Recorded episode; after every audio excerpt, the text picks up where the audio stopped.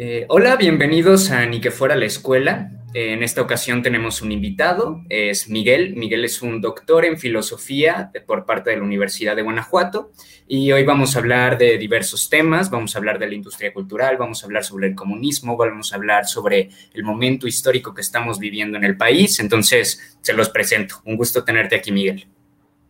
¿Qué tal, qué tal, amigo? ¿Cómo estás? Me da gusto verte. Igual, igual, un gustazo. este, pues bueno, comencemos. ¿Tú cómo ves el panorama actual del país en un sentido de momento histórico? ¿Qué momento histórico crees que estamos viviendo en este momento? Pues sin lugar a dudas es un momento histórico interesante, este, eh, con interpretaciones diversas, por supuesto. Este, Hay quien se manifiesta en contra total de, de, lo que hace la Administración Pública Federal en la actualidad hay quien considera o consideramos que hay más aciertos que fracasos o que situaciones a remediar en lo que se también se ha dado a conocer como la 4T. Y bueno, pues sí vale la pena hacer un breve comentario de índole filosófica e histórica con respecto a ese fenómeno, a ese momento histórico del que pues, precisamente me preguntas, ¿no? Okay. ¿Por qué es importante, creo yo?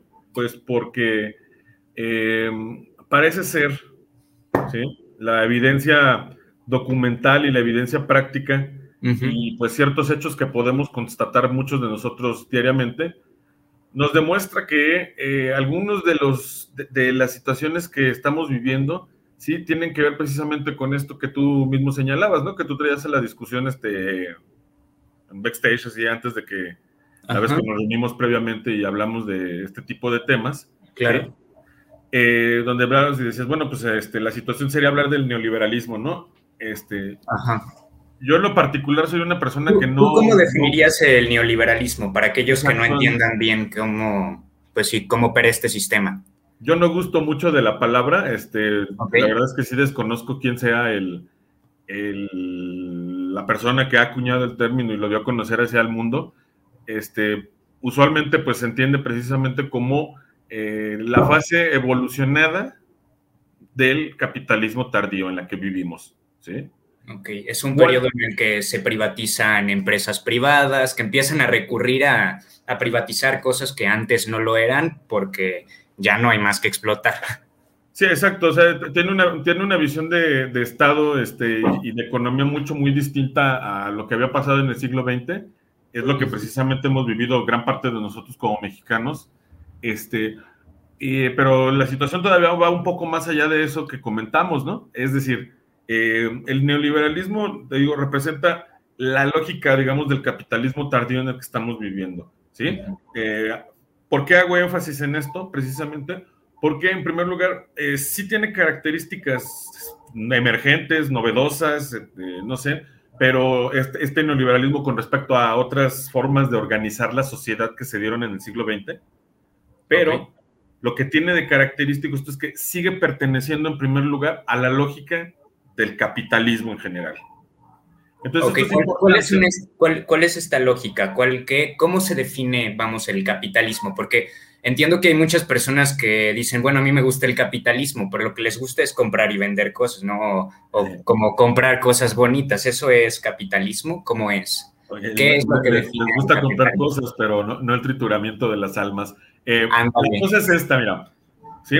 Vinculo precisamente el neoliberalismo este, y la consecuente crítica que todos deberíamos de hacer a él este, por la siguiente razón.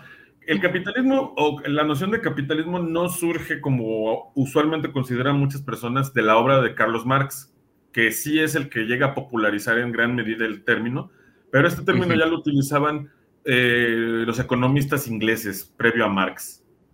Ellos ya hablaban de capitalismo, ¿sí? Y, pero su noción de capitalismo era totalmente distinta. Su noción de capitalismo este, implicaba más bien, digamos así, como el triunfo del ingenio humano, ¿sí? Sobre todo pues, en la generación de negocios. Entonces es una idea, es una manera de pensar muy del mundo anglosajón, ¿no? En ese momento, pues, de los ingleses. Y bueno, este, este capitalismo, como lo definen ellos, es generar riqueza, eh, la, ciencia de la distribución de la riqueza, me parece que, que le dicen este, David y Ricardo, ¿ok? O sea, los economistas ingleses. Bueno, ellos piensan entonces que pues ese es el problema de la economía en las sociedades modernas, ¿sí? La distribución la, la situación no va con tanto que se produce, sino cómo se distribuye la riqueza de lo que, del valor que genera lo que se produce. Sí, de lo ya generado, de lo ya existente, ¿no? O sea, de la riqueza, cómo se distribuye. Entonces, este, bueno, es un paradigma económico, ¿sí? El mérito de Marx en este contexto es precisamente señalar esto mismo que tú acabas de mencionar, ¿no? La producción y señalar y decir, el problema no es solamente la distribución de la riqueza, sino la producción en primer lugar, la producción de la riqueza, la producción material, ¿sí?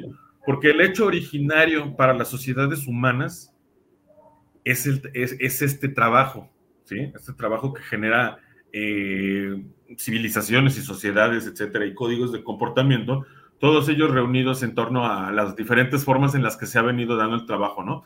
Hay que recordar que los estudios de Marx lo que indican es precisamente esto, ¿no? Este, algunos que hace junto con Federico Engels, uno de sus compañeros este, teóricos, ¿sí?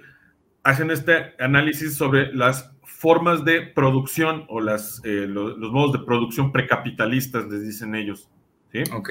Que son los modelos donde están este, pues, los homínidos ya evolucionados en Homo sapiens, ¿sí? Vagando en hordas o en tribus por la faz de la Tierra, con una tecnología muy escasa, vestidos primariamente con una piel, este, con una lanza cazando animales, viviendo de la recolección, este, en una vida nómada sin una organización así estricta. Entonces están sujetos al, al ambiente, a los elementos, ¿no? O sea, puede haber un, un, invierno muy fuerte y esto determina este, si sobreviven o mueren, ¿no? Puede haber una época de sequía muy grave y esto también determina si esa banda o esa tribu va a sobrevivir o no este, un éxito entonces evolutivo ahí diríamos, es pues, son precisamente las revoluciones agrícolas, porque con las revoluciones agrícolas, ¿sí? se puede dar el proceso de sedentarización que posteriormente trae lo que conocemos como civilización. O sea, y surge una clase gobernante, ¿no? Una clase que ya no tiene que trabajar para, para mantenerse. Exacto. Marx les dice sociedades excedentarias porque como ya se generan excedentes de producción, ya no es una economía de subsistencia, sino es una economía que ya puede entonces dar para visualizar en el futuro. Y pues esto abre el paso para élites gobernantes, pero también para otros fenómenos acarreados, ¿no? Como por ejemplo el arte. ¿sí? El arte. Pues sí, el ocio. ya habiendo la posibilidad del ocio, pues está también entonces la posibilidad de la creatividad, ¿sí? Para la religión también abre esa, puerta, ¿no? La sociedad este, excedentaria eh, ya ya, ya, ya sedentaria que vive de la agricultura, como los egipcios, por ejemplo, ¿sí? pues no solamente generan arte, generan religión, generan ciencia, digamos, sus matemáticas, etcétera. Entonces, desde la perspectiva de Marx, los modos de producción generan sociedad, generan civilización, ¿sí me entiendes? Es como cuando estás jugando Age of Empires y estás este, generando así tu ciudad, ¿no? Y pones... Y, va subiendo y la Exacto, ¿no? Oye, Miguel, a ver, una pregunta. Eh, Respecto a esta clase gobernante que ya surge a partir de los excedentes y estas personas que ya no tienen que trabajar, ¿cuál sería la diferencia entre esta clase y las clases capitalistas que tampoco trabajan? Porque yo creo que ahí, yo creo que ahí nace la confusión de muchas personas. Es como, bueno, en todas las eh, épocas históricas, yo creo que un poco por el fenómeno que me gusta mucho, como le dicen, el picapiedrazo, que, nos imaginamos las cosas como si fueran en nuestro tiempo. Bueno, un poco así imaginan el modelo de producción en, la prehistoria, en las, eh, en sí, en estas sociedades que tú describes. Entonces, ¿cuál sería la diferencia entre este gobernante que no tiene que trabajar y los nuevos, eh, estas nuevas personas, esto en ya la época capitalista, a partir del siglo XIX, siglo XVII, tú quieras, eh, que no tienen que trabajar? ¿En qué se diferencian? Ah, bueno, hay diferencias, este, digamos, de forma, regresando un poco al tema, este, conectándolo con tu pregunta actual, eh, precisamente lo que más diría, así como se van dando diferentes épocas en las que se van dando diferentes modelos de producción, o sea, está el, modelo de producción eh, agrario, así esclavista, donde, donde los faraones o los grandes reyes antiguos tienen muchos esclavos y esos esclavos, pues obviamente no se les paga, se les alimenta y se les dan otros servicios. O sea, son sus medios de subsistencia, pues. Ajá. Y muchos de ellos lo hacen también como, también como, pues vaya, o sea, las maneras de sometimiento en cada época, ¿sí? Van, variando. Entonces, por ejemplo, hay modos de producción, pues te digo, así, el, el antiguo, el esclavista, ¿no? El feudal, dice Marx, y luego el capitalista. ¿Sí? Entonces, así como hay diferentes modos de producción, también hay diferentes, los diferentes tipos de élites dominantes también se van transformando. Pero Marx diría, lo que hay que advertir es precisamente lo que es este continuo en esas, a pesar de esas transformaciones, que sigue siendo una realidad, ¿sí? La lucha de clases. Ok. la lucha de clases sí es imperante desde las sociedades agrícolas, ¿sí? Hasta la actualidad. Y, desde el como mediador, ¿no? También. Es un proceso, es el drama de la humanidad, así va a decirlo esta corriente de pensamiento, ¿sí? O sea, en el telón de fondo de cada época siempre es, se da la lucha, ¿sí? Entre los trabajadores y los poseedores del modo de producción, los poseedores del trabajo. ok, y lo que va cambiando es la manera en la que se somete a los trabajadores exactamente. Exactamente. O sea, piensa tú, ¿no? Por ejemplo, hasta hay una película ahí del cine, del cine de los hollywoodenses este, de mediados del siglo XX, este, es Espartaco, ¿no? La historia de Espartaco es eso. O sea, es un, es un esclavo romano que organiza un ejército de esclavos y que se lanzan a la captura del poder para transformar las condiciones. Y no lo logran. El final es trágico, pero la epopeya es inspiradora, ¿no? Claro. O sea, es, es, una, es parte de la historia así de los movimientos sociales rebeldes, ¿no? Entonces, conectándonos un poco con la primera, primera pregunta, o sea, y yéndonos al rollo del momento histórico, en este momento histórico también estamos viviendo una lucha de clases, un Estado que media, o hay un sistema por el cual se, se somete a los trabajadores. Exacto. Y esa es una cuestión entonces que considerar, ¿no? Dentro del capitalismo, que es así la, la forma o modo de producción que nos toca vivir a nosotros todavía, ¿sí? Aquí la estructura del trabajo cambia. Y bueno, para empezar así, el poseedor de los medios de producción, ahora sí, el capitalista, eso es un capitalista, el que posee un medio de producción, o sea, el que tiene la fábrica, el que tiene las fábricas, el que tiene las redes sociales como este Zuckerberg, ¿no? Y eso es una propiedad capitalista, ¿no? Ese es un capitalista. Le, le denominan. Y ese es un capitalista, ¿sí? O sea, esos, tipos son los capitalistas, son los dueños de los modos de producción, ¿sí? Entonces ellos, pues trabajan bajo la lógica de hacer ganancia, no de salir este, de, o sea, ningún empresario invierte para salir tablas. Claro. Oye, ¿y cómo, se genera el valor? O sea, porque, a ver, vámonos al, eh, al punto de vista del empresario, ¿no? Yo soy un empresario y tengo mis mil varos, entonces yo los invierto y de repente ya tengo mil doscientos varos. ¿Cómo, ¿Cómo hicieron eso? ¿Cómo pasa eso? ¿Cómo es que meten dinero en un cajero y sale más dinero?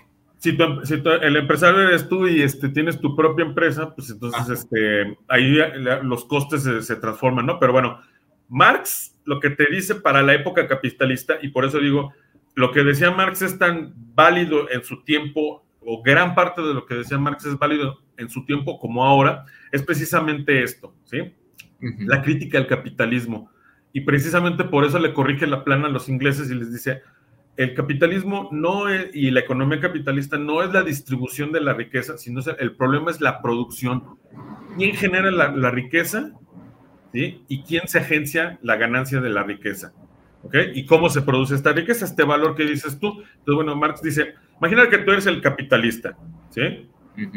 Tú vas a poner una fábrica. Tienes un capital de un millón de pesos. ¿sí? De ese millón de pesos vas a tener que pagar entonces el local. Ponle que vas a, vives en León, por ejemplo, y dices, voy a poner una fábrica de cinturones. Ándale. Entonces, con ese millón de pesos tengo que conseguir el local. Las pieles para hacer los cinturones. Las herramientas para que se fabriquen esos cinturones ¿sí? Eh, los, el hilo y todos los materiales que se requieran y el pago de tus trabajadores. ¿Sí?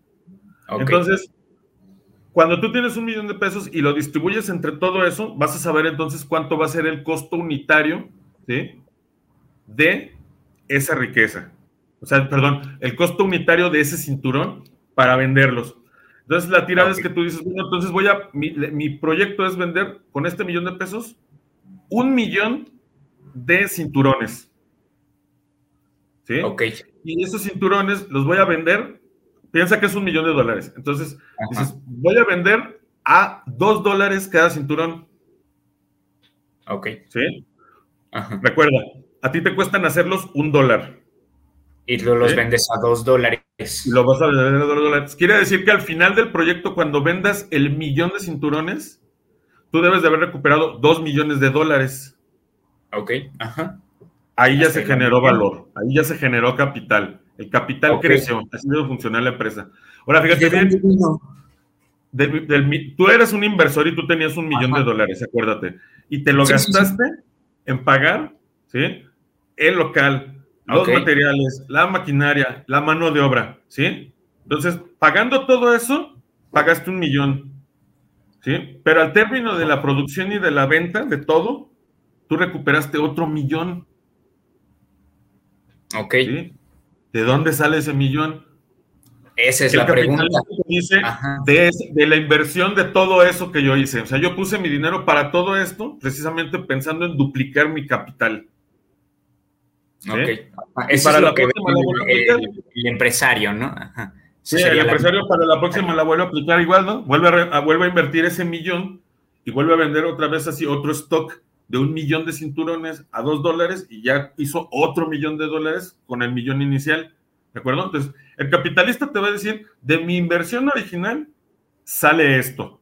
Ajá. Marx te va a decir, te va a decir, no, no es de tu inversión, ¿sí? Es del trabajo. Ese millón extra que salió del millón original se llama plusvalía. Ok. Eso es lo que Marx te plantea en el capital. ¿sí? Cómo calcular, porque es una medida económica, ¿sí? Cómo calcular la plusvalía. Y pues ese es el ejemplo. O sea, tú tienes una empresa, cuesta un millón, inviertes en todo lo que se necesita, obtienes un millón de ganancia, ya hiciste plusvalía del trabajo, ¿sí? Entonces tú dices, es justo. ¿Por qué? Porque yo, como capitalista, pues pagué el local, ¿sí? Pagué los materiales, pagué los salarios y obtuve mi ganancia de todo, de organizar toda la, toda la orquesta, de organizar toda la operación. Ah, no, pues sí, muy bien, ¿no? Pero pues tú te estás olvidando, y también el trabajador se está olvidando, de que el poder reside en él. O sea, realmente el valor eh, lo genera el trabajador y podríamos decir que, o sea, todos los medios de producción, medios de producción hablándose incluso eh, con aquellos que se consumen, como el carbón de las máquinas o el cuero que se utilicen para hacer los, los cinturones, eh, todo aquello se, eh, vamos a decirlo, su valor se transmite al cinturón final y lo que crea el nuevo valor sería entonces el trabajo del trabajador. Sí. sí. El trabajo, la transformación así de la materia en el, producto ¿no? y, todo, y, todo, eso. Y entonces es el trabajador. ¿Por qué? Porque la, la fábrica de cinturones sin trabajadores no produce. ¿Sí? Sí, claro, sería. Eh, serían solo los materiales y esos efectivamente vendrían solo un dólar, ¿no? no tendrían. De huelga, ¿no? Que tú como trabajador te unes como, como un grupo, como un sindicato, y le dices al, trabajo, ¿no? Al de la fábrica, oye, cabrón, pues, estamos así 12 horas diario trabajando aquí en los cinturones y nos estás pagando y ya se ganó un millón de dólares, ¿sí? queremos mejores condiciones laborales. Oye, ¿y dónde está el robo? ¿Dónde está el robo en, esta parte? Porque he escuchado muchas veces decir así, como el capitalismo es robo. Ahí vamos. ¿Dónde está? Ahí vamos, porque tú dices, oye, para producir este millón de cinturones, el trabajador, el trabajador de esa empresa, ¿sí? Pues tenía que trabajar 12 horas, así. Que es algo, pues está muy colgado, ¿no? Porque este, más los transportes y todo para llegar a tu casa, pues no te queda tiempo ni siquiera para descansar, ¿no? Y entonces, pues eso también así te genera enfermedades y a la, larga, pues todo eso te afecta a ti como trabajador. Entonces el trabajador dice, no, pues con lo que me pagan a mí, ¿sí? Es muy poco, no me alcanza, porque pues de hecho la, la medida del salario, y de esto también habla Marx, ¿sí? Está precisamente calculada para que tengas que, se te acabe la quincena y tengas que regresar a trabajar. Ok. para que no te puedas escapar. Para que tú, no puedas acumular como el capitalista. Exactamente. Tú no estás, tú no estás en posibilidad. El asalariado, ¿sí? No tiene capacidad entonces, este, precisamente de acumulación, de generar acumulación, ¿no? Y aquí entonces ya vemos así una de las primeras, este, pues, contradicciones, ¿no? no hay piso parejo, porque sabemos que desde que la gente crece y nace y en una sociedad, hay gente rica y hay gente pobre, hay gente que tiene condiciones, ¿sí? De hacer diversos tipos de cosas y hay gente que no tiene las condiciones para hacer eso, ¿no? Y esto se ve en educación, pero hablamos un poco más adelante de eso si quieres. La cosa aquí es este, esto que me estás preguntando, ¿no? ¿Dónde está el robo? Pues precisamente tú, está, tú por, por organizar las cosas, ¿sí? Como capitalista, tú metiste tu dinero, este, pagaste todo, el salario, pagaste todo, eh, los materiales, pagaste la renta del local, pagaste la maquinaria, las herramientas, todo el show, ¿sí? Y entonces tú dices, entonces, pues es justo, o sea, si yo estoy metiendo mi capital y arriesgándolo para que además tú tengas un trabajo, ¿sí? Este, ¿dónde te estoy robando yo? ¿Sí? Entonces, nuevamente, pues, el, trabajador le dice, pues, estás haciendo trabajar 12 horas, queremos trabajar 8, ¿sí? Entonces el empleador le dice, no, ni madres, ¿no? Necesitamos que la producción sea este, de 12 horas, porque si no, pues, se cae así el, negocio, ¿sí? Y entonces, como nos vamos a tardar en producir ese millón de, cinturones, ¿sí? Van a valer menos, ya no los vamos a poder vender en 2 dólares, sino en 1.5 millones de dólares. Ok. Entonces el capitalista pierde. Él ya perdió ahí medio millón de dólares así, cuando tú le estás exigiendo que, te, que tú, ¿sí? Necesitas bajar la carga de trabajo. Si el capitalista pierde, eh, es decir, si reducen la jornada de trabajo, reducen la plusvalía y por lo tanto reducen la ganancia del capitalismo, pero la plusvalía en realidad de quién era o quién la genera, ¿no? Es, ridículo. La genera, la, genera, la genera y la conserva el capitalista. Ajá. Perdón, no la genera el capitalista, la conserva el capitalista. El trabajador, pero la, genera el trabajador. Ajá. Exactamente.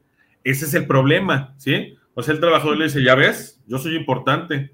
Si yo no trabajo bien, ¿sí? Tu empresa pierde. Si yo produzco más, tu empresa gana, ¿sí? Dame mejores condiciones laborales. Aquí, bueno, tú que sabes de historia y demás, quisiera preguntarte cuál es el sustento ético, o si es que hay un sustento ético para apropiarse de este, de la plusvalía. Porque bueno, entiendo que quizá la, excusa del capitalista o la manera en la que lo entiendes como, bueno, los medios de, eh, de, producción a mí me pertenecen y por lo tanto todo lo producido por ellos, ¿no? Pero realmente ese es el sustento ético, esa es la, eh, la razón por la que los capitalistas creen que se pueden apropiar de la ganancia del valor generado por el trabajador? Supongo que ellos piensan que eso es un valor, pero en realidad, pues como tú, como tú mismo lo acabas de anunciar, está expuesto en la manera que lo mencionas, pues es este un régimen de explotación, o sea, y conectándolo con este rollo del capitalismo, ¿no? Va a salir entonces, este, yo creo que en la plática, pues porque es evidente, te digo que hay ahí un atraco precisamente en la producción de plusvalía. ¿no? Que es allí pues, donde el capitalista se chinga el trabajo del, del, trabajador. Luego vemos por qué. Entonces, conectándolo con el, con el asunto del neoliberalismo, pues el, neoliberalismo es una forma de, más del capitalismo. ¿sí? O sea, el capitalismo en su, en su vida ha tenido diferentes etapas. ¿Sale? Desde las sociedades este, mercantilistas europeas, este, digamos del 1500 al 1750, y luego este, con la eh, revolución industrial ya, ¿sí? Nuevos tipos de capitalismos, ¿no? capitalismo, por ejemplo, industrial, que es este, salvaje, es depredador del sistema, del medio ambiente, es generador precisamente de pauperización, porque este, pues no, no, no, mejora las condiciones de vida del trabajador, sino que está orientado pues, precisamente a lo que decimos, ¿no? A generar ganancia, porque nuevamente en el ejemplo anterior, pues el empleador te va, te va a decir con justicia, o piensa él con justicia, oye, pues si yo metí mi dinero y yo estoy ganándome aquí el millón extra, este, yo no tengo por qué compartirlo, yo ya te pagué lo que, lo que, lo que es tu salario, ¿no? ¿Sí? y, es, y, ahí es donde el trabajador este, pues, no tiene opción de hacer nada.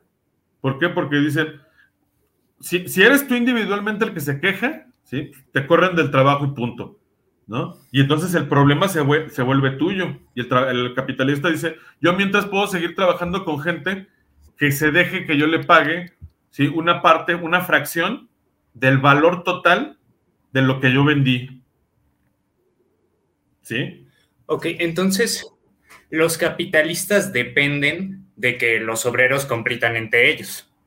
Y en general, porque si no compiten los obreros entre ellos, uno podría decirle al capitalista, bueno, me, voy y te vas a la chingada, ¿no? Pero el capitalista fácilmente te puede decir que te va a reemplazar. Entonces, la historia de los obreros y los trabajadores es una mercancía también, ¿no?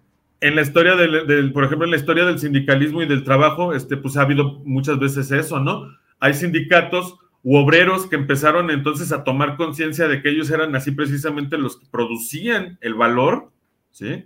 O sea, los que duplicaban el valor y recibían nada más una fracción de, ese beneficio, mientras que el capitalista, sin el mismo nivel de trabajo, ¿sí? Gana cantidades mucho mayores gracias al trabajo de otro, además, porque pues no es, no es por su inversión, es por el trabajo del otro, porque él puede invertir, o sea, tú como capitalista puedes invertir en un local, en maquinaria, en equipo, ¿sí? Y en materiales, pero no tienes trabajadores.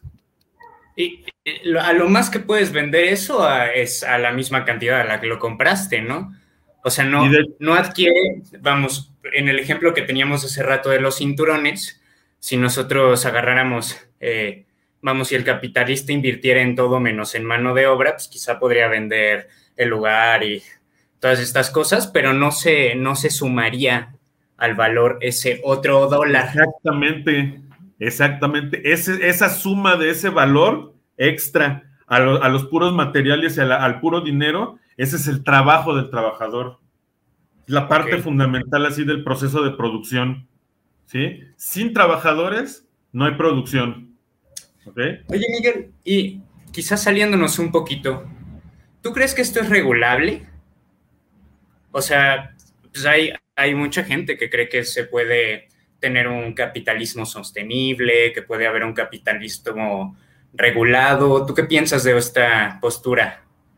Pues mira, tú lo decías ahorita, ¿no? En la historia, eh, en la, historia de los movimientos este, sociales, sindicales y de trabajadores, pues cuando muchos, muchas fábricas ya en el siglo finales del 19, principios del 20, eh, gracias a eso se dio, por ejemplo, el auge del anarquismo en México y también luego de la Revolución Mexicana, porque pues hubo fenómenos como el de los, mineros de Cananea o los, obreros de Río Blanco en Veracruz en el régimen porfirista, que son sindicatos de trabajadores que oyen estas ideas socialistas y comunistas precisamente de que tú, trabajador, eres el dueño del modo de producción, tú eres el dueño del trabajo y por lo tanto entonces tú debes de, dirigir entonces el proceso de producción y entonces al exigir precisamente más derechos, pues son eh, masacrados, vaya, ¿sí? Y en otros casos se da, por ejemplo, el fenómeno de los esquiroles, cuando un, sindicato de obreros se va a la huelga y entonces los patrones contratan otro sindicato de trabajadores que no se solidarizan con los de la, los de la huelga y los meten a trabajar. Qué huevos. ¿eh? Y, también eso implica un sindicato corrupto, ¿no? Un sindicato que está dando eh, concesiones y está dando eh, contratos de trabajo como conjuntos y así. Eso, eso también llega a ser peligroso. Tú lo dijiste hace rato, ¿no? Pues genera competencia entre los trabajadores. Entonces, por ejemplo, ahora sí conectándolo ya con el presente, pues por ejemplo, es lo que pasó en Dos Bocas recientemente. Estuvo bien feo, sí fueron dos sindicatos, ¿sí? uno trabajando y uno quería la chamba. Entonces, pues les dan así línea a estos cuates del, sindicato que está buscando chamba, van y pues dan portazo y se pone fea la cosa y pues allá están muertos. ¿sí? sí, sí.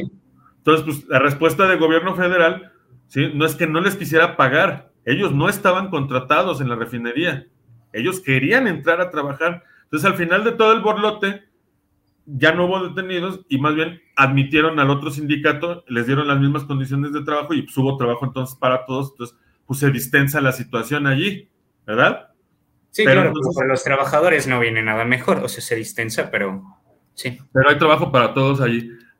o sea, hubo trabajo para los dos sindicatos este, que estaban en pugna. Pero bueno, la cuestión es esa, ¿no? No siempre se va a dar esa situación, efectivamente, sino precisamente en el, en el capitalismo, los trabajadores van por su cuenta y son puestos a competir entre ellos.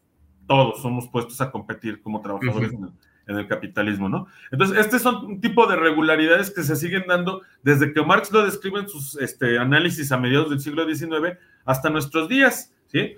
Y el neoliberalismo entonces es otra de, otro de esos tipos de, sistemas este, económicos, ¿sí? Que viene precisamente a suplantar el estado, digámoslo así, del bienestar que se da en, los, en muchos países del mundo, sobre todo pues, en los países de Europa, Estados Unidos, etcétera, en México hasta cierta medida, ¿sí? Que se conoce como estado de bienestar. ¿sí?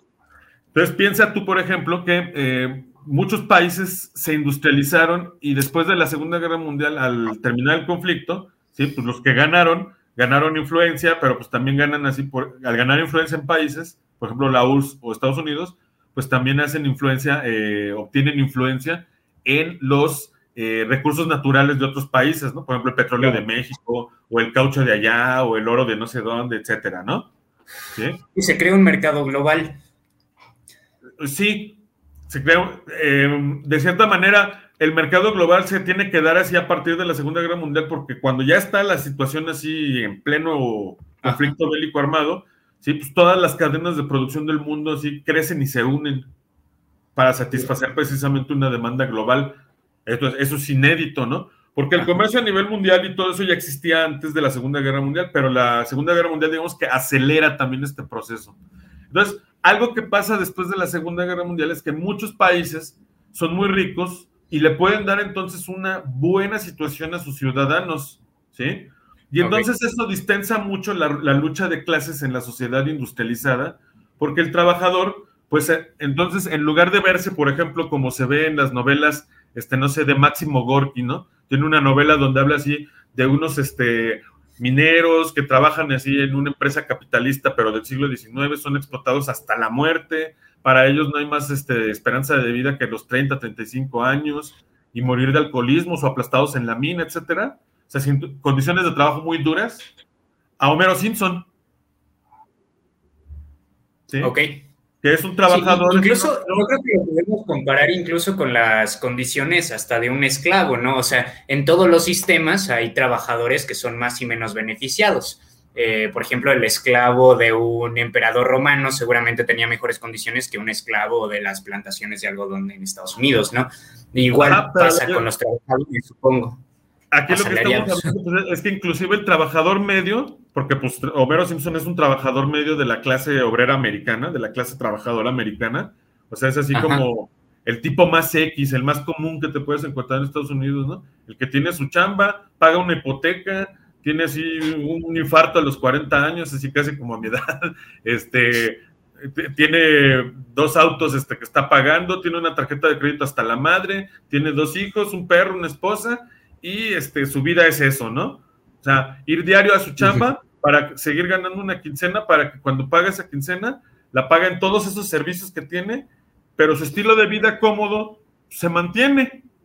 Y entonces, pues realmente un trabajador así no se ve impulsado, digamos, a, a manifestarse socialmente porque pues vive bien. ¿Sí?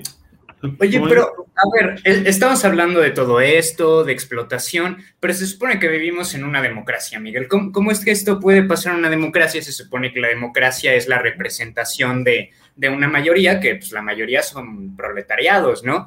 Entonces, ¿qué, ¿qué crees que es lo que suceda? Realmente no se puede, o sea, ¿es el Estado el que prohíbe que haya una revolución socialista o que se siga eh, teniendo esta tasa de explotación sobre los trabajadores? Eh, Creo que más que el Estado, ¿sí? Es precisamente esa lógica capitalista, ¿sí? Y ahorita pues voy a ese punto, ¿no? O sea, mencionaba Homero Simpson y su status quo de vida, no de una manera apologética diciendo, oye, pues está bien vivir así, sino al contrario, ¿no? Pues cuando alguien vive con esa, eh, como te digo, ¿no? Puede, tú, puedes verlo también así en el equivalente mexicano, ¿no? De algún trabajador que va a una empresa, a un Oxxo, a una fábrica, etcétera, ¿no? Tiene IMSS, este, paga también una hipoteca de una casa en un, en un fraccionamiento, este, mm, tiene así sus cosas, su tele y ve su fútbol y ve sus novelas, pues está así su vida chida y paga el cable y va a trabajar cada quincena para que le paguen para seguir pagando esas cosas, ¿no? Pues eso entonces te digo, desmoviliza al trabajador de la lucha, de, la exigencia precisamente de tener siempre mejores condiciones de trabajo, ¿no? Eso es importante relacionado precisamente con el neoliberalismo, pues como te digo, ¿no? Si, si después de la Segunda Guerra Mundial surge el Estado benefactor que piensa, dice, yo Estado te voy a dar todo, trabajo, salud, educación, este, incluso así crédito y comercio para que puedas tener una vida cómoda y ya no la hagas de, de, tos, ¿sí? Se convierte precisamente y se transforma en esto que decías tú anteriormente, ¿no? En un nuevo tipo de sociedad este, y en un nuevo tipo de relación económica, ¿sí? Eh, del Estado precisamente con respecto a sus activos, ¿no? O sea, donde dice, yo voy a vender todo porque la función del Estado no es este, tener una fábrica de esto y una fábrica del otro y dar empleos y atender a las necesidades de la población, sino más bien precisamente administrar los recursos de la de la, del país, vaya, del territorio, y permitir que los empresarios sean los que brinden todos los servicios, ¿no? Entonces, cuando pasamos de lo uno a lo otro, o sea, de el Estado te da y el Estado te dice, del estado de bienestar todavía, a esto otro, a el gobierno, a, perdón, el gobierno no te da el servicio, te lo da un particular, ¿sí? Entonces, el problema ya no es el Estado, el problema es la empresa. O sea, el gran enemigo aquí, no solamente del trabajador, sino del espíritu humano, es precisamente la, la gran empresa, ¿sí? Y, cuando me refiero a la gran empresa, pues me estoy refiriendo a Facebook, ¿sí? Que tiene así mil millones de usuarios o 500 millones de usuarios, no sé, ¿no? O me estoy refiriendo a Amazon, ¿no? Que es uno de los, el tipo de Amazon, este Jeff Bezos, ¿no?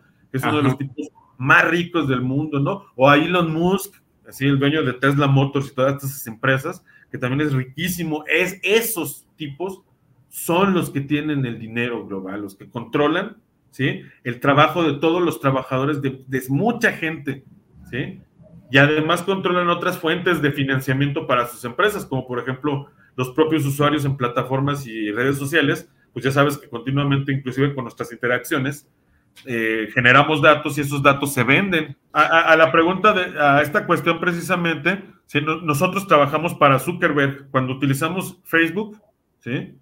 Nosotros estamos este, trabajando para él porque estamos generando datos y 500 millones de personas que somos usuarios de la red estamos generando datos diariamente de qué, qué te gusta, qué no te gusta, y estos perfiles sociodemográficos que se obtienen, este big data que se obtiene de las redes sociales, se vende, Facebook lo recopila y luego lo vende, por ejemplo, a empresas, ¿sí? Que inducen el voto, como Cambridge Analytica. Eso es peligrosísimo, se está haciendo mucho ahorita. Eso responde parte de lo que me dices tú. Entonces, ¿qué tanta democracia hay en, esto y qué papel juega el Estado? El Estado ninguna. Son las grandes empresas las que están moviendo la, orquesta. Y aquí entonces voy a eh, pararme un poquito, ya voy a parar de Marx, a hablar un poquito de Marx. Ya hablamos entonces de Marx, cómo precisamente Marx utiliza el término de capitalismo como sinónimo de un modo de producción basado en eh, la propiedad privada, ¿sí? Y precisamente al generar propiedad privada y aumentar esta propiedad privada en forma de capital, ¿sí? Se priva al trabajador, ¿no? De poder precisamente generar capital y tener condiciones equitativas de vida. Esto es lo que diría Marx. Hay muchas cosas de la teoría de Marx que siguen siendo válidas en nuestros días, pero ahora vamos a hablar de otros filósofos, precisamente para vincularlo con esta cuestión política, ¿no? Tú sabes que este, durante el siglo de las, lo que se le conoce como el de las luces, la ilustración, pues se da un grupo de filósofos en varias partes de Europa que tienen precisamente este carácter, ¿no? El de ser, este, digamos, una especie de revolucionarios del pensamiento, ¿sí? Que eh, vienen a comprender el mundo que les está tocando a, vivir, ¿no? Y parte del mundo que les toca vivir, pues es la Revolución Francesa, que es un hito, Así como te hablaba hace rato de Espartaco y la revuelta de los esclavos este, romanos, ¿sí? Pues aquí tenemos también así esto, ¿no? El pueblo de Francia se levanta en armas y después de un gran proceso, ¿sí? No solamente decapita al rey, sino inclusive a sus autoridades, ¿sí? Y el pueblo pone y el pueblo quita. Es la, lección de esto.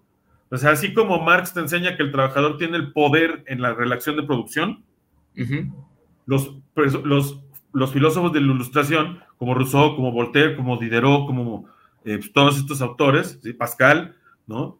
Kant, inclusive, todos ellos precisamente tienen esta perspectiva política, ¿no? El individuo debe de participar. O sea, el Estado que surge a partir de la Revolución Francesa es un Estado que es precisamente la suma de todos los, de todos los, de los ciudadanos, de todos los participantes en la, en la, en la rebelión, ¿sí?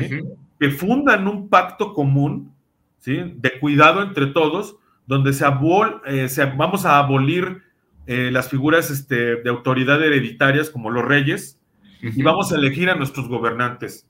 Y tiene tanto peso ¿sí? dentro del Congreso y dentro del Parlamento el ala aristocrática que se sienta a la derecha en las cortes francesas, como el ala de izquierda, donde se sientan los hugonotes, ¿no? los representantes del pueblo. Por primera vez, en, precisamente, lo que se conocía como los tres estados en Francia, sí que eran así una, clasificación así social, se ven unificados. Todos tienen el mismo peso en la República. Okay. En el Estado moderno. ¿Sí? Ok. Entonces el Estado tiene esa función. ¿Sí? Es el, ahora sí, como decimos ahí, como dice Rousseau, es el pacto social. ¿Sí? Y el pacto social lo unimos y lo, suscribimos todos los que vivimos en formas republicanas de vida. Ahora, ¿por qué es importante precisamente esta cuestión en México? Porque en México el pacto social, a partir después de la independencia, muchas veces ha sido violentado por potencias extranjeras, ¿no?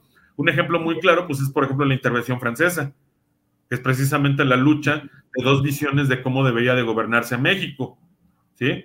Una tradicional, católica, con un rey que nos rige, que, de preferencia que sea europeo, vista así por el Partido Conservador que se trae a Maximiliano de las Europas, y está la parte republicana representada por el presidente Juárez.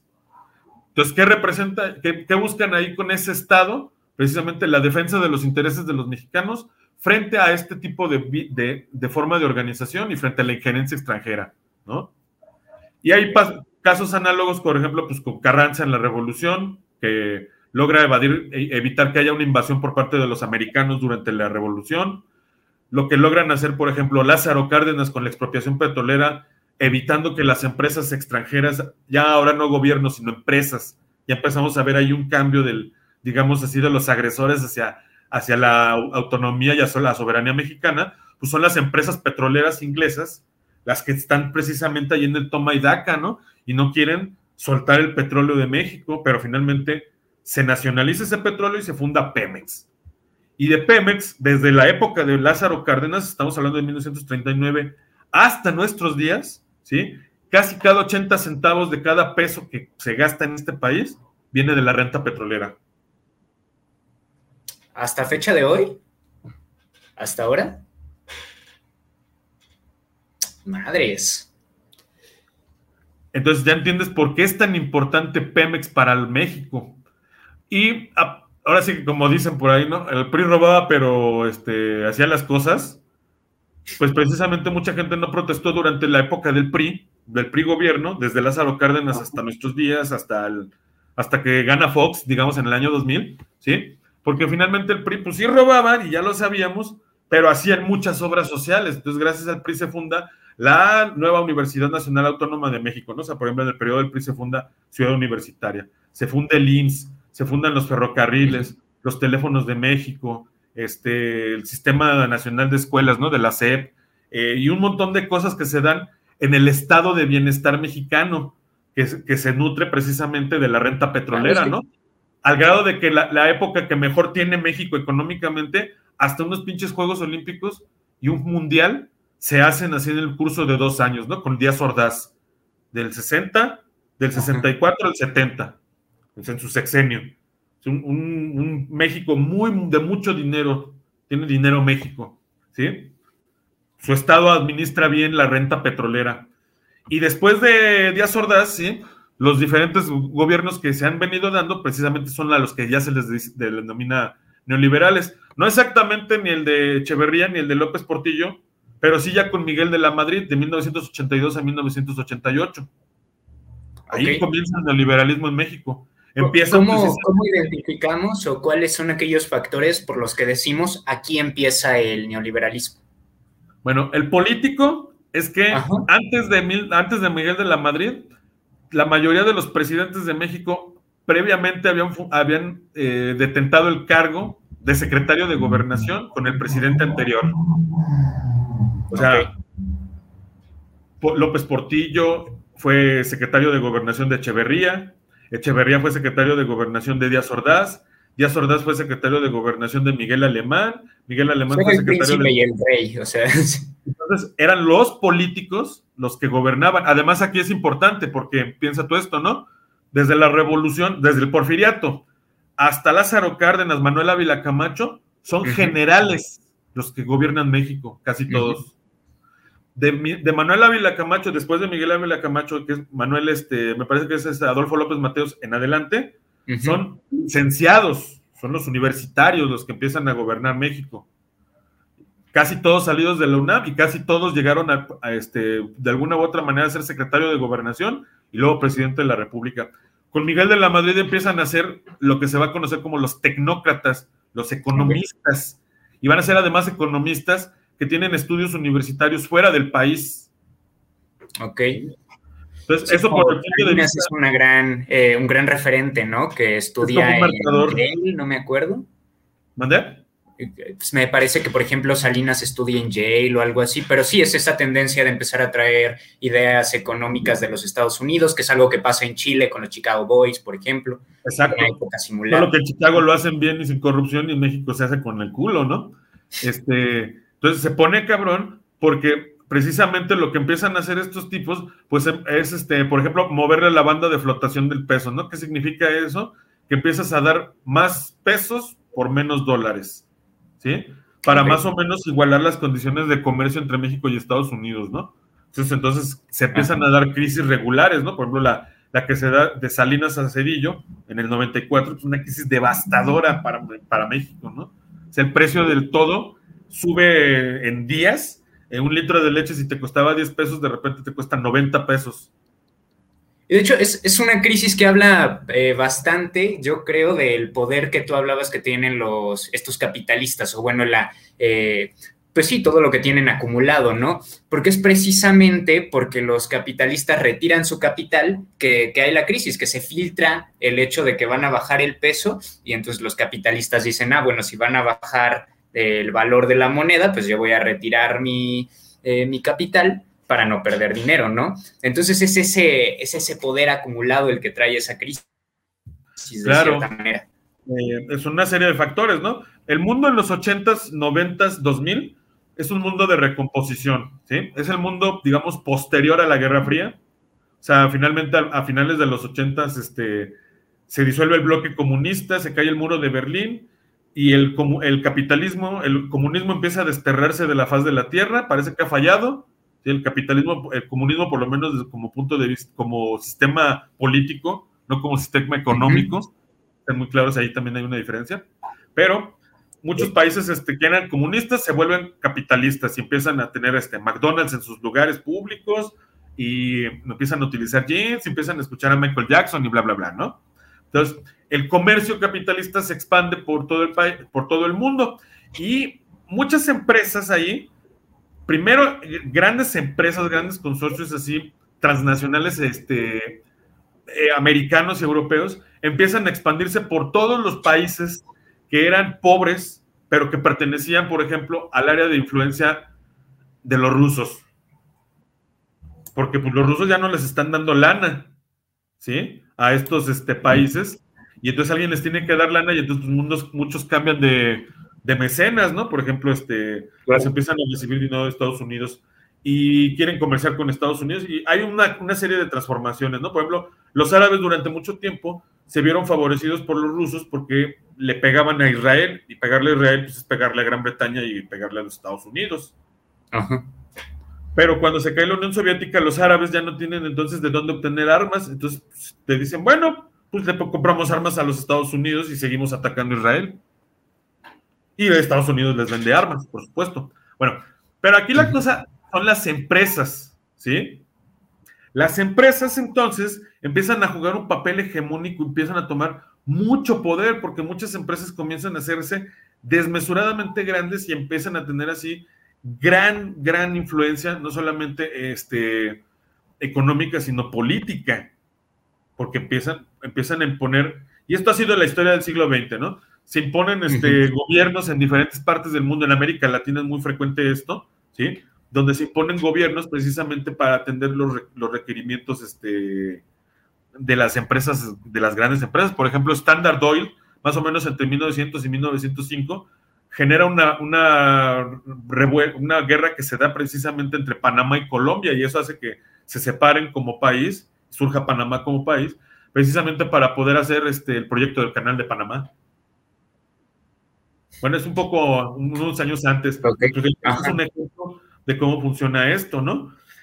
Entonces las empresas empiezan a tomar esto, ¿no? Y las empresas en México, las empresas de grandes ricos, antes de Salinas y después de Salinas también hay un gran parteaguas, porque Salinas, pues precisamente en esta lógica de adelgazar el gobierno, de hacerlo más dinámico según ellos, ¿no?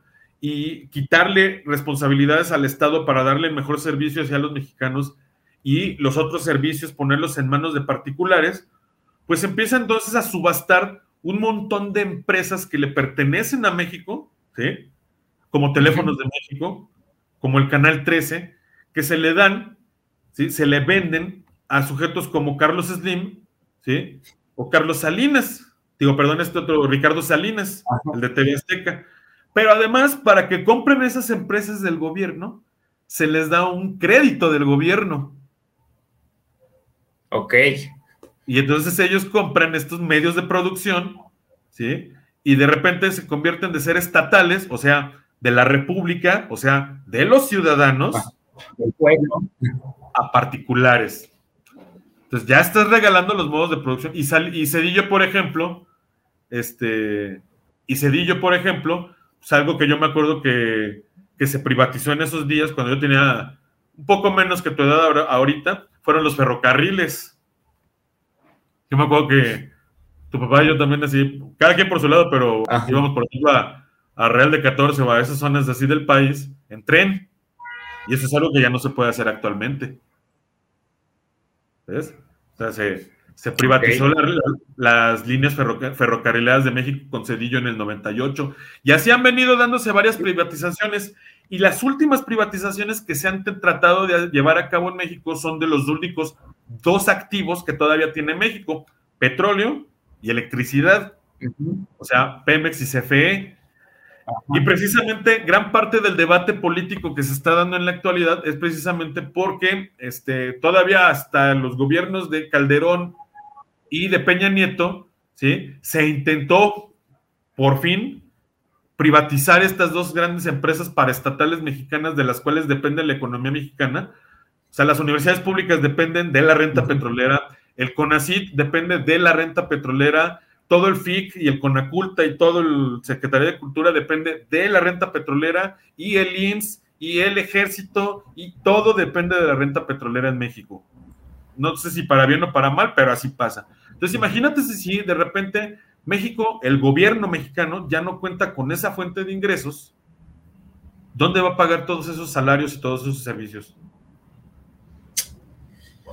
A las manos de los privados, a las manos de los capitalistas, claro. Ahí vamos, ahí, ahí estaríamos. Entonces, el Estado, ¿sí? Visto desde este punto de vista, es la herramienta que tenemos los ciudadanos para defendernos de los grandes capitales.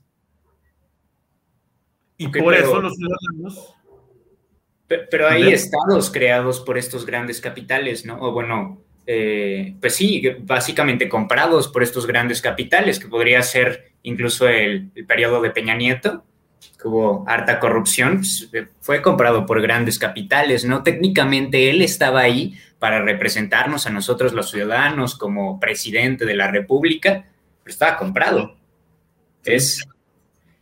Y ahora no sabemos si el gobierno actual pueda estar, pueda estar comprado por algún interés. Yo en lo particular creo que no. O sea, me parece a mí que los datos, como decía al principio de la emisión, los datos y los hechos demuestran muy claramente que hay que, no es el caso, ¿no? O sea, uno puede ver y puede atestiguar, gracias al video y al internet, los avances, por ejemplo, de los proyectos grandes que está realizando este, el gobierno de López Obrador actualmente, y uno de ellos es una refinería en el estado de, Dos de Veracruz, en, el puerto de Dos Bocas, como ya hablamos anteriormente de ello. Y bueno, pues eso es precisamente una manera de potenciar esa fábrica, esa gran empresa nacional que es Pemex, de la cual dependen muchos salarios y muchos servicios que da el gobierno mexicano todavía. Sí, claro, o sea, si, si la tendencia neoliberal es desmantelar las eh, empresas públicas, entonces fortalecer una empresa pública es una medida antineoliberal, claro. Exactamente, exactamente. Y otra cosa que se hace, pues es, por ejemplo, eso que decían, y es que de verdad, Rolando, ya, y este va a ser el último punto ya para ir este, cerrando la charla, pero de verdad, ¿no? O sea, cómo nos mentían, por ejemplo, yo me acuerdo que pues, tú debes de haber sido muy joven cuando era precisamente la cuestión con Calderón, este, cuando fue el 2006, pero, por ejemplo, pues yo ya, yo apenas me estaba empezando a enterar así más de política y a inmiscuirme más en la política este, del país, ¿sí? A enterarme más, a como abrir más los ojos. Y fue choqueante, ¿no? Porque estaba, este, por ejemplo, decía ese tipo de cosas Andrés Manuel, ¿no? Este hablo. Eh, no, es que en, Texas hay una refinería de los neoliberales que compraron con el dinero de México. Y pues, la verdad es que no le creíamos, ¿no? Decíamos, ay, este señor, o sea, pues ya ganó Calderón, que, o bueno, se robaron la elección, este, pues ya no se puede hacer nada, ¿no? Ya hay, que apechugar y yo era de los que pensaba así, ¿no? Como, pues, ya se robaron la elección, pero pues ya no vamos a poder hacerlo, ¿no? Y, y ahora la opinión pública es otra, ¿no? Claro. No, pues deja de eso, o sea, decía eso y ahora que es presidente, un día en uno de esos episodios de la mañanera da a conocer los datos y dice, a ver, aquí están los datos de la, de la refinería que tenía comprada el gobierno mexicano en Texas, que se llama Deer Park, y que no sabíamos los mexicanos que se tenía comprado. Bueno, ella lo había dicho, pero digo, muchos no lo creíamos, decíamos, ah, cabrón, ¿a poco sí? Pues sí, sí existía. Y entonces te muestran la, la refinería y gracias a las políticas que ha implementado este gobierno, se paga la otra mitad y entonces México cuenta con otra refinería extra ahora, ¿sí?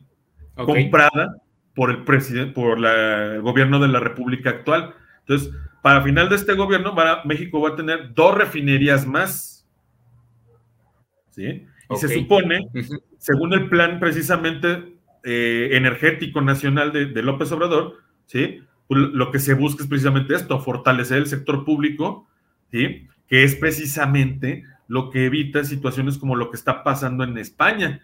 Este, por eso también se está llevando a cabo eh, la discusión de la reforma eléctrica, porque en México la, electricidad la genera en gran medida todavía el gobierno y la da a un precio. Y, imagínate si la, si la dejan en manos así precisamente de capitalistas que buscan siempre más la ganancia, ¿sí? Este, según ellos justificado porque invierten este, para este tipo de empresas, pues vamos a estar entonces como en estos países, ¿no? Este, teniendo alzas hacia al servicio eléctrico a, cada ratito. Entonces aquí lo que se trata, lo que se busca es precisamente fortalecer el sector público, ¿no? Y otra manera en la que está este, promoviendo el sector público el gobierno federal, pues es, por ejemplo, construyendo un montón de infraestructura que no se había construido en México, como ese otro aeropuerto que se está construyendo actualmente, que está saliendo más barato y se está construyendo más rápido que el otro que se planeaba hacer en Texcoco, este, que está demostrado que pues, esos terrenos no son viables porque se hunden. Se está construyendo un tren que mucha gente también critica pues por la cuestión este, ambiental. Eh, ambiental. Muchas de las vías ya existían, muchas se están abriendo. Yo en lo particular sí llegué a recorrer la península de Yucatán algunas veces este, hace algunos años y la verdad es que este, es difícil para no recorriéndolo en un automóvil, sino haciendo uso del servicio como lo hace así la gente, la gente de a pie, la gente que no tiene un vehículo, la gente que usa el transporte público, la gente pobre, vaya, ¿sí? Pues es muy difícil recorrer las distancias en Yucatán. Ok. Pues, pues si el gobierno promete un servicio, un, medio de, transporte que puede unir esos territorios que realmente son muy grandes y muy desconectados, pues puede entonces también ser de utilidad para las poblaciones que están allí, este, va a haber coste ambiental, pero también va a haber ganancia social desde este punto de vista. Entonces, bueno, son proyectos que se ve que se están realizando, o sea, esos son hechos. Y luego hay otro grupo de datos que también genera la 4T que demuestran pues precisamente muchas de las este, situaciones que ya se habían denunciado anteriormente, como por ejemplo estafa maestra este, y nuevos tipos de fraude que se han venido detectando. Guachicol. Guachicol, este, un montón de cosas, ¿no? Que, que sean lo que decía el obrador, ¿no? De que si se combate la corrupción nada más en el gobierno federal, ya se ahorró un montón de lana, ¿no? Ahora imagínate si eso se replicara en gobiernos estatales y en otros organismos que se están resistiendo precisamente a esto, porque pues ahí es donde están perdiendo muchos que estaban enquistados en el sistema. Hay, partidos que incluso son dedicados a los intereses capitalistas, ¿no? Está el PAN, existe, y esos partidos obviamente tienden al ostento, ¿no? Para, eh, para empatizar con la clase que representan. Sí, pues todos esos partidos habían estado votando, haciendo todo este tipo, jugando a la democracia además, y este, eh, haciendo precisamente esto, ¿no? Entonces, yo inclusive, y lo admito, así, cuando fue la, cuando se anunció la reforma energética de Peña, yo fui de los que hasta lo puse en forma de un eh, dilema, ¿no? De un, lógicamente, de un dilema lógico, ¿no? En el sentido de decir, bueno, pues ya se, es bueno que se apruebe esta reforma, sí, porque o bien funciona como dicen estos neoliberales y entonces va a ser una maravilla de obtener recursos para México, o bien va a fracasar tan rotundamente como de, como de hecho fracasó, va a encarecer todo que va a obligar a la gente, y aquí, aquí otra vez regresamos a Marx, ¿sí? a que vea las condiciones sociales y de producción en las que está viviendo y entienda que el trabajador, o en este caso el votante, es el que tiene la decisión ¿sí? de, transformar este, a, los gobiernos. Entonces, al margen ya de la 4T, ¿sí? ahora sí, ya sin hablar de López Obrador y de su trabajo este, en lo que va de su sexenio y lo que puede pasar después de su sexenio, ¿sí? Lo importante aquí es precisamente el fenómeno que sucedió en el 2018, donde parece que 30 millones de mexicanos, una gran cantidad de personas, ¿sí? Realmente se concientizaron, más allá de las bondades de Obrador, ¿sí? Que las tiene, y también tiene sus defectos, obviamente, ¿sí? Eh, de lo negativo, lo pernicioso y lo nocivo y lo tóxico y lo hijos de la, ya sabes, que eran los gobiernos anteriores con este tipo de cosas que hemos estado platicando, ¿no? O sea, lo de la refinería y la otra refinería de Calderón, ¿no? Este que también le metieron en su sexenio millones de pesos para hacer una refinería en Tula y ni se hizo nada y lo único que se hizo fue poner barda en el predio y con eso justificaron algo así como 600 millones de pesos. A la verga. Y está otra pendejada que hicieron haciendo el gobierno de Calderón, que es este esta cosa que se llama ah. la estela de luz, de que le dicen la suavicrema, allá en la Ciudad de México, y esa también salió creo que mil millones de pesos. ¿Y para qué sirven esas cosas? ¿Sí? Cuando México necesita muchas otras cosas, ¿no?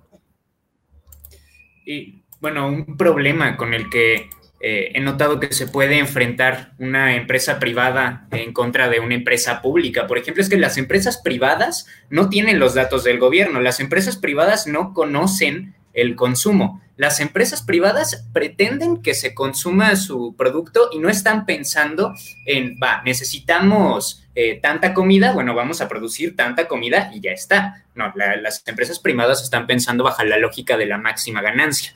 Entonces, obviamente, lo que se produce no corresponde con lo que se necesita. Tampoco, se produce muchísimo más de lo que... O sea, somos una sociedad excedentaria. O sea, nuevamente jugando Y se producen estupideces, o sea, también hay que decir. El ocio, como decimos decir desde el inicio de la sesión. Y eso nos conecta precisamente con el tema de la industria cultural, porque, bueno, en esas evoluciones que ha tenido el capitalismo, eh, los filósofos de la escuela de Frankfurt en la a mediados del siglo XX, este Max Horkheimer y Theodor Adorno y Herbert Marcuse y luego este Jürgen Habermas, ¿sí? Pues este, se dieron a la tarea precisamente de identificar y decir, bueno, así como el capitalismo empieza a extender esa lógica de la máxima ganancia, o sea, la lógica del, de la propiedad privada, ¿no? Que pues, por, por lógica es así insostenible, ¿no? Porque si pocos van acumulando cada vez más, es obvio que siempre va a haber cada vez mucha gente con pocos recursos, ¿sí?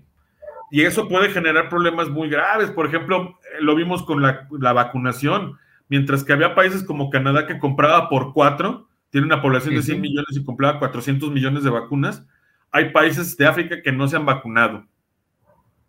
Entonces, el virus de coronavirus, este SARS-CoV-2, puso de manifiesto que si tienes grandes poblaciones sin acceso a una salubridad universal, que es un concepto muy socialista, muy comunista, pero que rechaza el capitalismo porque dice, no, tú tienes que pagar tus servicios este, de salud, ¿sí? Pues pasa precisamente lo que pasó ahorita, se dispersa tan rápido una enfermedad, porque no hay manera de contenerla. Y no tiene sentido la manera en la que la estamos manejando, ¿no? Porque eh, realmente no implica nada que se vacunen a los ricos primero. O sea, eso no va a hacer que la crisis se detenga primero. Lo que va a hacer que la, crisis se detenga de manera más eficiente es que se distribuyan las vacunas eh, conforme se necesitan, conforme la, eh, la pandemia, el virus está en cierto X lugar con mayor potencia que en otro lugar, pues necesitan más vacunas, ¿no? Y así se acaba la, la la pandemia más rápido, pero se está pensando, incluso las farmacéuticas, es un concepto de salud y ellos también se dedican a la lógica de la máxima ganancia, frente a lo que hablas de, del sistema, por ejemplo, del IMSS, eh, pero, de las pocas cosas buenas.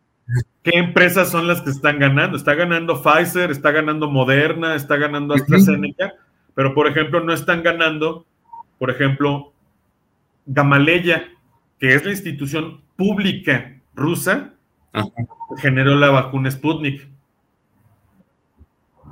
¿Sí? Ok.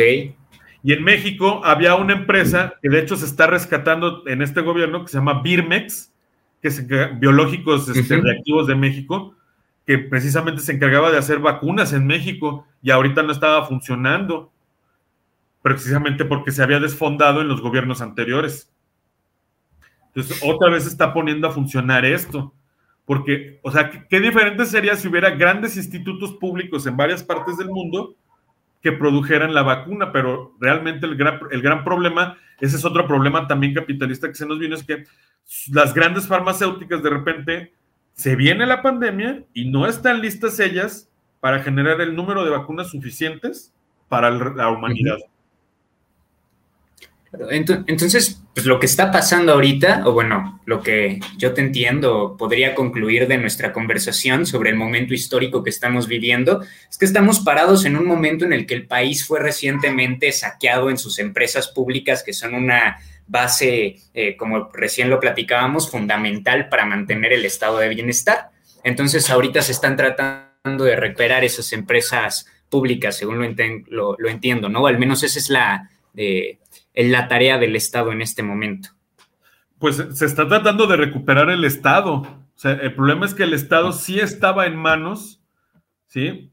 De individuos así facciosos que se pues, aprovechaban precisamente del... O sea, imagínate, ¿no? Todo lo que genera México en petróleo, al grado de que durante 70, 80, 90 años así gobiernos de PRI y el PAN han estado pegados al presupuesto federal año con año, ¿sí? Y sacando grandes cantidades de dinero para tener así este, los lujos que no nos imaginamos. ¿sí? Mientras que hay millones de gentes en México que este, viven bajo un sistema, bajo un nivel así de pobreza, pues lacerante. ¿Sí? No, no tienen así condiciones mínimas de, de, obtener este, ningún recurso. Entonces, nuevamente, ¿no? La participación ciudadana, aquí ya independientemente, te digo, de AMLO, independientemente así de Marx, eh, etcétera, ¿sí? La participación ciudadana es lo fundamental, o sea, eh, el hecho de que las votaciones para presidente de la República del año 2018 hayan sido de las más participadas, ¿sí? donde, donde el tipo que gana obtiene gran legitimidad política porque a diferencia de Calderón que gana, gana con un margen de 250 mil votos. Mínimo. ¿Sí? Andrés Manuel López Obrador gana así con un margen así de casi 15 millones de votos contra su contrincante más cercano. Sí, claro, viene legitimado desde el principio el PG. Entonces, pero eso también te habla así, ahora nuevamente, de la participación de la gente. Y, lo importante aquí es que gente como tú que estás organizando este programa, ¿no? Y toda la gente que nos pueda estar escuchando, etcétera, ¿sí? no importa si votan por PRI o PAN o por Morena o si están en contra, que participen en las decisiones de gobierno, por ejemplo, los plebiscitos que se están dando, ¿no? Este, la consulta que se dio para el aeropuerto, luego la, consulta que se dio para juzgar este, eh, a los expresidentes, que finalmente así no fue vinculante, pero se lograron 7 millones de votos, que fue más de lo que sacó la oposición a AMLO en la elección de 2021. O sea, nada más en un ejercicio democrático se obtuvo más que lo que obtuvieron los partidos políticos tradicionales, ¿sí? Etcétera. Porque si la gente seguimos dejando que sean los partidos políticos los que gobiernen, ¿sí? Morena eventualmente puede terminar también así eh, incurriendo en las peores prácticas de corrupción y nepotismo que se han dado en los otros este, partidos. O sea, yo creo que el presidente de la República ha dado muestras de honestidad y probidad, pero yo no puedo hablar así de toda la gente de Morena, no los conozco a todos. No, no, y hay ya varios que ya han salido raros. O sea, sí, por supuesto. Entonces, yo pienso que es muy triste, porque pienso que venimos de una historia de un pueblo saqueado por el Estado y que por lo tanto se siente ajeno a él, ¿no? Por lo tanto, ya no siente que está en este, como tú lo dijiste hace rato, en este pacto social en el que él forma parte del Estado y entonces el Estado es algo ajeno. Entonces, ¿por qué chingados voy a participar en aquello si no soy yo, ¿no? Si las empresas eh, públicas yo no las siento como mías, yo no siento que sean de mi propiedad, que, eh, pues sí, que es que es de todos, vamos, yo no me siento parte del Estado, bueno, al menos pues así se sienten muchos tras ser saqueados, ¿no? Pero... Pues hay que hacerlo, porque ese es precisamente el problema, ese, ese sentimiento de enajenación e, es el que eh, Está, lleva al traste todo. O sea, dice Platón en la República, el precio de los hombres por no, por no comprometerse o por no interesarse en los asuntos de la política, de la ciudad, de la República, ¿sí? es precisamente el gobierno de los peores. ¿Cómo nos podemos quejar nosotros como individuos, como ciudadanos, así de las decisiones de nuestro gobierno? Sí, no tenemos así credencial para votar, sí, no estamos yendo a la votación, sí, no estamos yendo a las calles a presionar así a los gobiernos o a la Suprema Corte de Justicia o a los congresos locales para que se aprueben las leyes y se recorten los presupuestos o los impuestos que perjudican a la sociedad para que se concluyan las obras que existen, que están inconclusas y que le pueden dar mejor servicio a la ciudadanía, para que se regulen la, seguridad en todos los estados de la República, etcétera, porque eso no lo va a resolver uno, un solo hombre. Se le tiene que exigir a las autoridades. Y nuevamente llegamos a lo mismo, o sea, tú dices, mucha gente no se siente parte del Estado, pues debería, ¿sí? sí. Porque si de algo puede ser parte, va a ser del Estado, pero hacer ser parte de la empresa, no. Sea, ya lo dijimos, para el capitalista, él, él mete su dinero, él obtiene sus recursos y aquí no, no, ni, ni, los trabajadores ni los consumidores importan, ¿sí? Importa su ganancia. Entonces, cada vez más, si le damos oportunidad a las empresas privadas de meterse en nuestra vida privada, cada vez vamos a estar más controladas con ellas y los estados, cualquier tipo de estado, finalmente está fundado bajo la base del derecho, y eso entonces supone que hay una manera, digamos, pacífica de controlar, de, dirimir las, las, las, diferencias entre los gobernantes y los gobernados, ¿no? Las empresas no recurren a eso, las empresas viven así bajo una lógica totalmente distinta, ¿no? O sea, aquí, por ejemplo, voy a hacerme caso también así de un filósofo que es este Zizek, Zizek, ¿sí? Este filósofo eslovaco así muy famoso reciente, Zizek pues, en uno de sus textos que se llama así, este, Visión de Paralaje, habla de las películas de Alien, no sé si las has visto tú en algún momento, ¿no? Pero bueno, la colonización, la, colonización espacial que se da ya en otros planetas, en otras zonas, no se da ya por los gobiernos, o sea, para, para el tiempo hipotético que ocurren esas acciones de esos eventos donde surge el xenomorfo y estos este, individuos que lo andan ahí correteando, ¿sí? Son las empresas las que tienen el gobierno mundial, y ya no solamente el gobierno mundial, sino de países, ¿no? Y entonces el Estado ha, sido rebasado, y, para la empresa, tú no eres un ciudadano, tú eres un consumidor o un empleado. Y las reglas ahí de, de organización son totalmente por entero distintas. ¿sí? Entonces, sin el Estado como herramienta para mediar entre el trabajador y el ciudadano y las empresas, ¿sí? Realmente la vamos a tener difícil en lo que va del siglo XXI.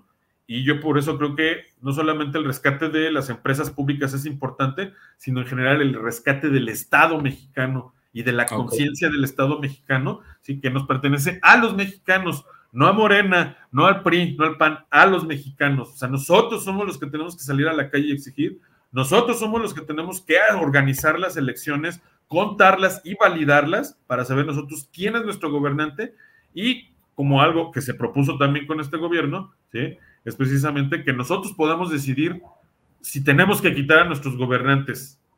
Y pues algo que se va a hacer para el próximo año es precisamente el ejercicio de revocación de mandato. Sí, pues al, fin de cuentas, si el Estado está ahí para eh, tratar de resolver las contradicciones del capitalismo entre el capital y el proletariado, pues que se, no, que se ponga de nuestra parte, por lo menos, ¿no? Que lo tomemos. Eh, Pero es que si lo, formulamos así, nunca va a funcionar. O sea, no, el Estado nunca se va a poner de, nuestra parte.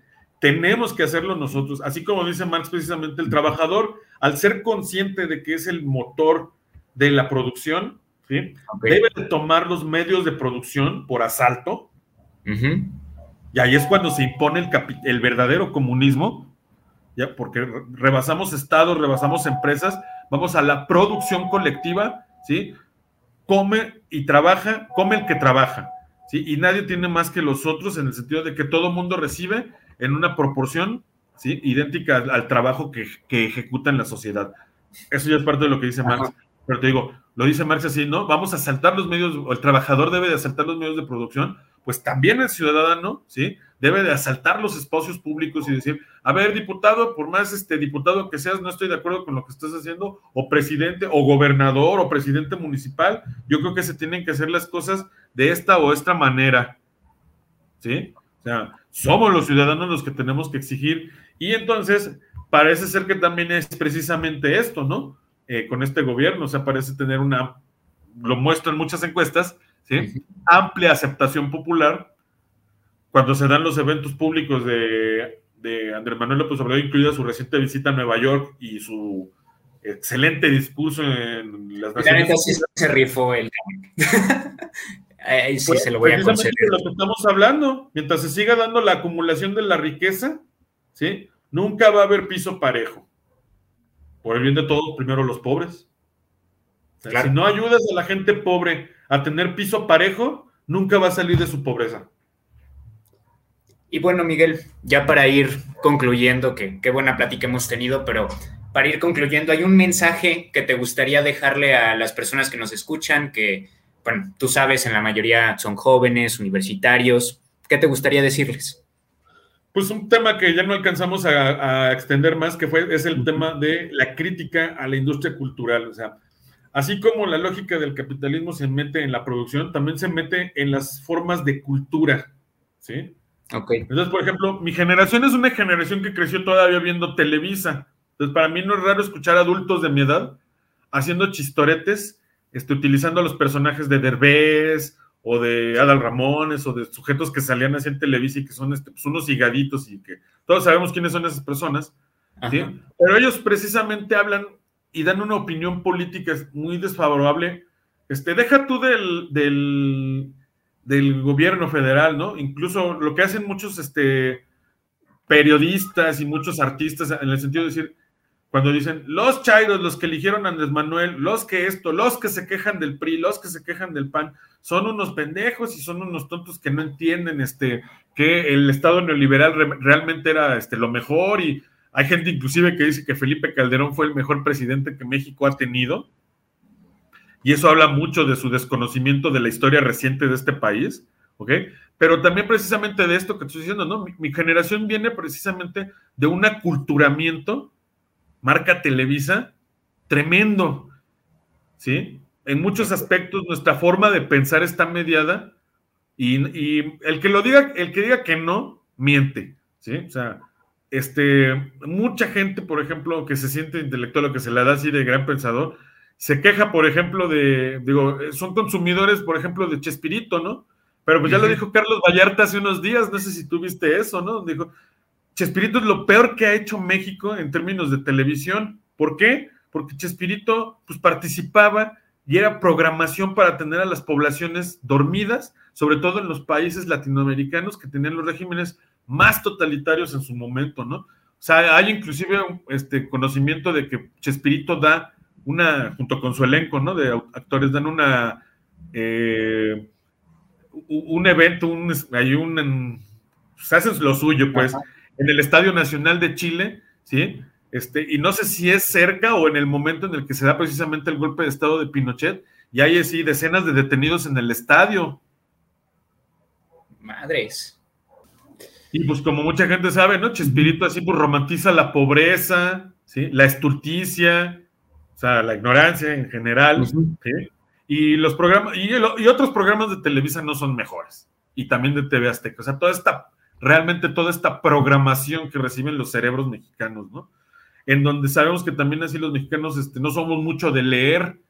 Entonces, pues cuando vemos que alguien sale en la tele o en la red social, pues damos por bueno lo que nos está diciendo, ¿no? Y eso es precisamente lo que yo le diría hacia los chavos, ¿no? Este, pues hay que ir a la fuente, ¿sí? Si, si tienen realmente interés en criticar a AMLO, escuchen directamente a AMLO, no lo que dicen terceros de AMLO. Igualmente, o sea, en este caso, inclusive lo que yo he dicho en este rato que hemos estado aquí platicando, este, bien puede ser pasado por alto, y yo invitaría más bien hacia la fuente, a escuchar directamente al, al, al interpelado, ¿sí? a escuchar directamente sus, sus, este, sus, comentarios, a escuchar los datos y los datos que dan, pues tratar de confrontarlos de alguna manera para ver si es cierto lo que se está diciendo, ¿no? Y de la misma manera cuando escuchamos a Loret o a Broso o a cualquier otro periodista o farandulero mexicano o incluso al Wall Street Journal, etcétera, pues uh -huh. conocer quién es el que nos está repartiendo la noticia, quién le paga, porque eso tiene que ver mucho precisamente en esta lógica uh -huh. de lo que estamos diciendo, ¿sí? quién le paga, de dónde saca sus ingresos esa persona y ver si realmente no hay ahí un compromiso epistemológico o económico o ideológico con las personas que nos están dando a conocer la información, ¿no? O sea, finalmente, pues ejercer el pensamiento crítico. Claro. Pues muchas gracias, Miguel. Fue un gusto platicar contigo. Qué chido tenerte acá y ojalá podamos seguir después hablando más de sí. la industria cultural, porque la neta es un temazo está cabrón y ahorita en estos momentos incluso, eh, pues sí, luego lo preparamos mejor si te parece. Sí, sí, claro, pero sí es un tema no solamente muy interesante, sino importante, ¿no? O sea, eh, si en algún lado nosotros podemos, por lo que nos dedicamos y nos interesa, podemos actuar en la política, pues es precisamente esto, en la producción, este, en la industria cultural o en la crítica a la industria cultural y espacios como este que tú estás organizando, pues me parece que tienen este sentido y esa orientación, ¿no? Y yo por eso lo celebro, ¿no? Muchas gracias, Miguel. Pues ojalá te seguimos, te sigamos viendo por acá. Cuídate sí, mucho. claro, ya sabes, mientras me invites, este, yo encantado de participar. ¿Vale? Nos vemos. Nos vemos. Gracias por escuchar.